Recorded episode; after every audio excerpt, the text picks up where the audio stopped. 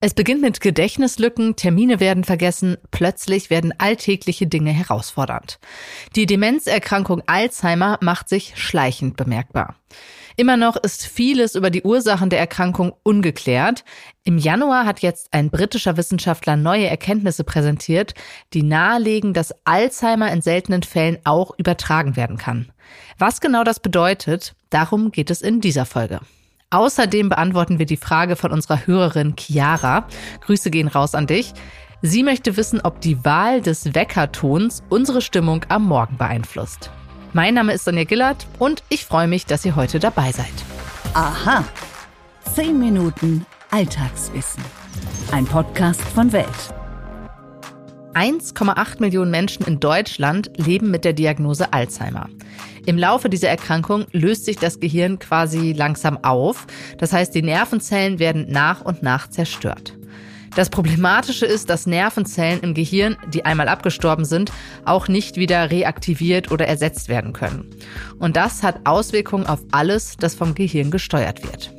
Die Forschung beschäftigt sich daher damit, wie man die Zerstörung der Nervenzellen verlangsamen kann und natürlich mit der Frage, welche Ursachen die Krankheit auslösen. Anfang des Jahres hat ein Team um den britischen Forscher John Collins vom Institute for Prion Diseases in London eine Untersuchung veröffentlicht, die ehrlich gesagt erschreckend klingt. Collins und seine Kollegen schreiben von Hinweisen darauf, dass Alzheimer unter bestimmten seltenen Umständen ansteckend sein kann. Was das genau bedeutet und welche Folgen es für die Behandlung der Krankheit hat, das hat meine Kollegin Edda Graber aus dem Wissenschaftsressort recherchiert. Hallo Edda. Hallo. Wir sprechen heute über den britischen Wissenschaftler Collins, denn der hat Anfang des Jahres ein wirklich sehr beunruhigendes Forschungsergebnis verkündet. Und zwar, Alzheimer sei unter bestimmten Umständen übertragbar. Lass uns doch mal vorne starten. Wie kommt er darauf? John Collins, das muss man sagen, hat diese These schon 2015 aufgestellt. Und das, was jetzt an der, Neu der Untersuchung jetzt neu ist, ist, dass er sagt, er hätte den Beweis gefunden. Um das zu erklären. Also es gibt Krankheiten, die werden von sogenannten Prionen, das sind falsch gefaltene Proteine ausgelöst. Die Prionen lösen, wenn die im Körper sind, einen Prozess aus. Also dann erst das, ein Dominoprozess. Das erste Protein ist falsch gefaltet und das löst aus, dass sich immer mehr Proteine falsch falten. Und was das letztendlich führt, ist, dass das Gehirn zerstört wird. Das ist anders als bei Alzheimer, aber es gibt Krankheiten, die genau das machen. Und diese Menschen hat John Collins untersucht. Und als er deren Gehirne von Verstorbenen natürlich untersucht hat, und zwar von solchen, die diese Krankheit bekommen haben, weil sie in der Vergangenheit mal mit Wachstumshormonen behandelt worden sind, die von anderen Menschen wiederum stammten. Die, bei denen hat er dann auch Alzheimer gefunden. Also, ich fasse noch mal ganz kurz zusammen. Es gab Menschen, die waren krank, an, an einer Krankheit, die das Gehirn zerstört. Diese Menschen sind behandelt worden Hormonpräparat, das aus den Hypophysen, also aus den Gehirnteilen von Verstorbenen gewonnen worden ist.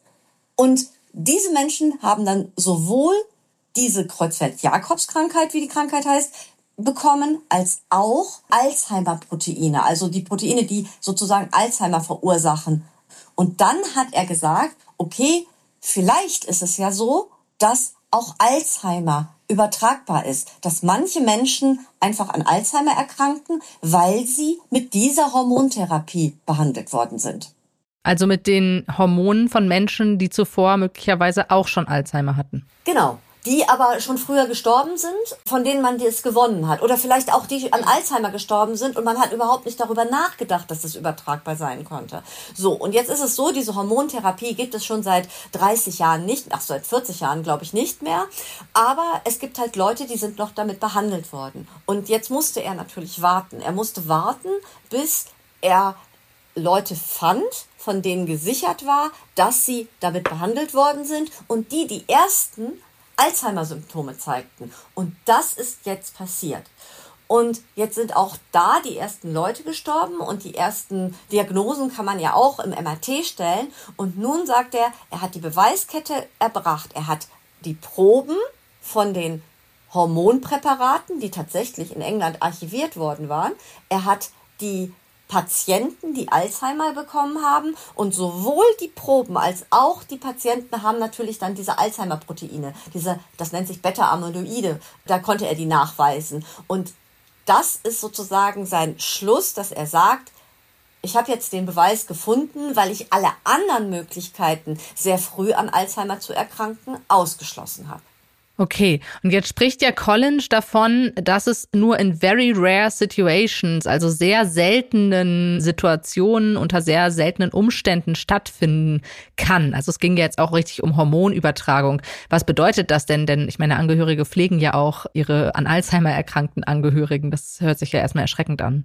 Genau, das ist auch die Kritik daran. Es ist, wovon er spricht, ist nicht eine Ansteckung, wie man irgendwie vielleicht Corona bekommt oder eine andere Infektionserkrankung. Was er sagt ist, wenn man am Gehirn operiert wird oder wenn man ein Präparat bekommt, was aus einem anderen Gehirn stammt, dann könnte man eventuell, sage ich jetzt, an Alzheimer erkranken.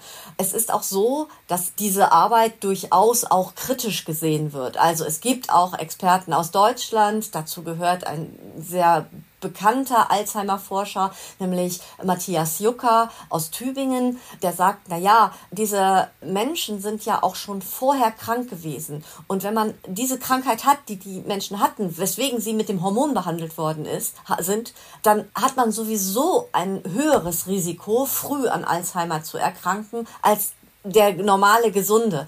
Deswegen sagt er, ob das jetzt ein Beweis ist, kann man nicht so hundertprozentig bestätigen, aber er sagt, dass diese Alzheimer-Proteine, das sind eigentlich auch falsch gefaltete Proteine, dass die sozusagen vielleicht so wirken könnten wie diese gefährlichen Prionen, das würde er jetzt, würde er jetzt nicht ausschließen.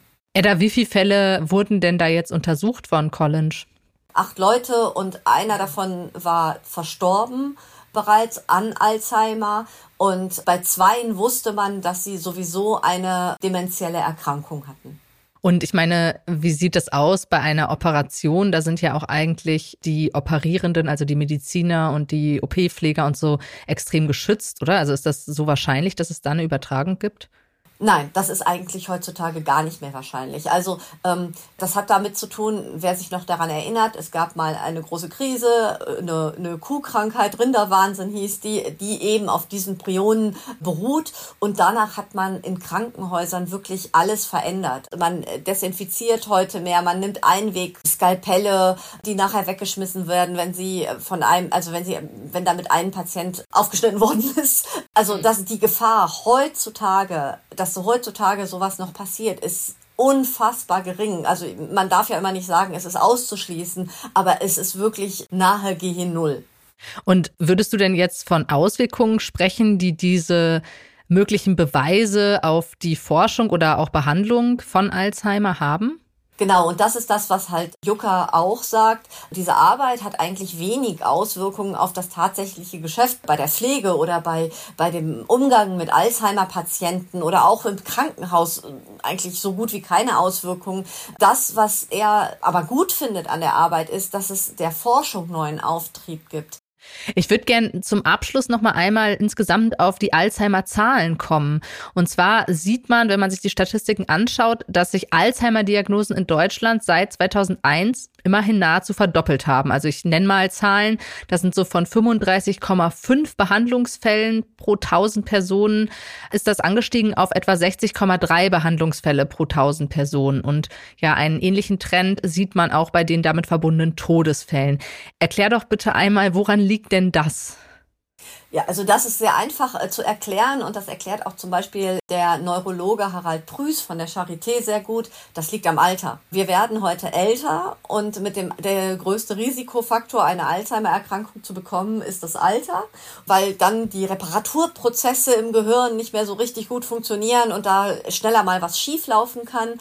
Wenn man sich tatsächlich die Zahlen anguckt, und die immer älter werdende Bevölkerungs Bevölkerung betrachtet und das sozusagen miteinander verrechnet, dann bleibt die sozusagen die Häufigkeit von Alzheimer gleich oder geht sogar leicht zurück, weil man sich dessen bewusster ist. Es gibt sicherlich auch, wenn man jetzt weiter zurückgeht, den Effekt, dass man es früher diagnostiziert. Also weil man heute mehr weiß, auf was man zu achten hat. Und das macht alles was aus. Und deswegen äh, sehen wir halt eigentlich einen Anstieg der Fälle und es wird auch noch mehr werden. Die Deutsche Alzheimer Gesellschaft prognostiziert bis zum Jahr 2050 2,8 Millionen Alzheimer Patienten in Deutschland, was dramatisch ist. Aber vergleicht man das wieder mit der älter werdenden Bevölkerung, ist diese Zahl nicht steigend. Edda, vielen Dank, dass du diese doch sehr alarmierende Nachricht für uns einmal ganz klar eingeordnet hast. Bitte, es hat mir Spaß gemacht. Meine Kollegin Elisabeth Kraft ist übrigens in einer Aha-Folge der Frage nachgegangen, welche Rolle unsere Ernährung bei der Entwicklung von Alzheimer spielt. Den Link zu der Folge findet ihr in den Shownotes. Im Mythos geht es jetzt ums Wachwerden. Bereitet euch also emotional am besten schon auf schrille Weckertöne vor. Um zu verstehen, was heute passiert, müssen wir wissen, was bisher geschah. Genau dafür gibt es unseren neuen Geschichtspodcast.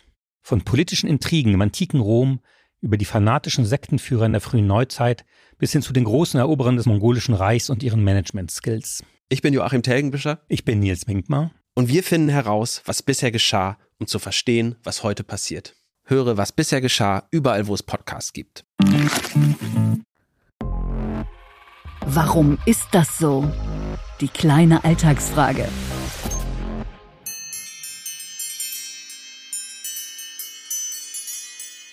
Ja, genau so klingt es, wenn ich aufstehen muss. Ich habe wirklich sehr viele Weckertöne auf meinem Handy angehört und mich dann für diesen Ton entschieden, weil ich ihn beschwingend sanft fand.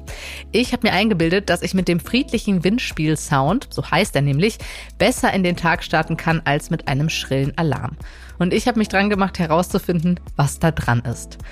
Vielleicht fühlt ihr euch auch häufig gerädert, erschöpft oder wenig erholt, wenn euer Wecker klingelt.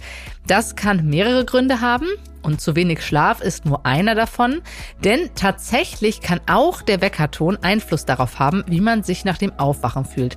Das besagt zumindest eine Studie. Doch welcher Klang ist nun ideal für einen guten Start in den Tag? Das wollten australische Forscher herausfinden. Sie befragten 50 Personen, welche Art von Sound sie als Wecker nutzten. War es zum Beispiel ein Song ihrer Lieblingsband, eher ein Klavierstück, Naturgeräusche oder doch ein klassisches Weckerklingeln? Innerhalb der ersten vier Stunden nach dem Aufwachen protokollierten die Studienteilnehmer dann ihre Schläfrigkeit und Aufnahmebereitschaft anhand standardisierter Fragebögen. Die Ergebnisse überraschten selbst die Forscher. Denn nicht etwa ein schriller Weckerton, wie das klassische Piep, Piep, Piep oder so, macht am besten wach, sondern tatsächlich melodische Klänge, wie etwa Surfing USA von den Beach Boys oder Beethovens für Elise. Auch wenn die Studie nur 50 Teilnehmer umfasste, ist sie zumindest ein Hinweis darauf, dass wir bei der Weckerklangauswahl kreativer werden sollten. Die Wissenschaftler haben eine Idee, was dahinter stecken könnte. Und zwar ist es so, dass möglicherweise harsche, aggressive Töne unser Gehirn beim Aufwachen verwirren und stören. Melodien hingegen können dabei helfen, effektiver in den Wachzustand zu gleiten. Besonders wichtig ist diese Erkenntnis für Menschen, die direkt nach dem Aufwachen hochkonzentriert sein müssen. Ja, dazu zählen ja Berufe wie Rettungssanitäter, Piloten oder Feuerwehr.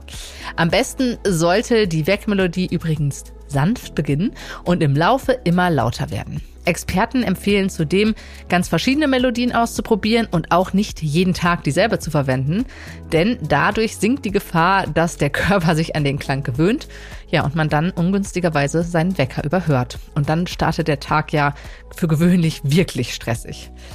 Vielleicht wäre so ein Wechsel des Klingeltons tatsächlich auch was für mich, denn ich gestehe, mittlerweile finde ich meinen Weckton, das Windspiel, nicht mehr angenehm und sanft, sondern sehr oft wirklich nervig.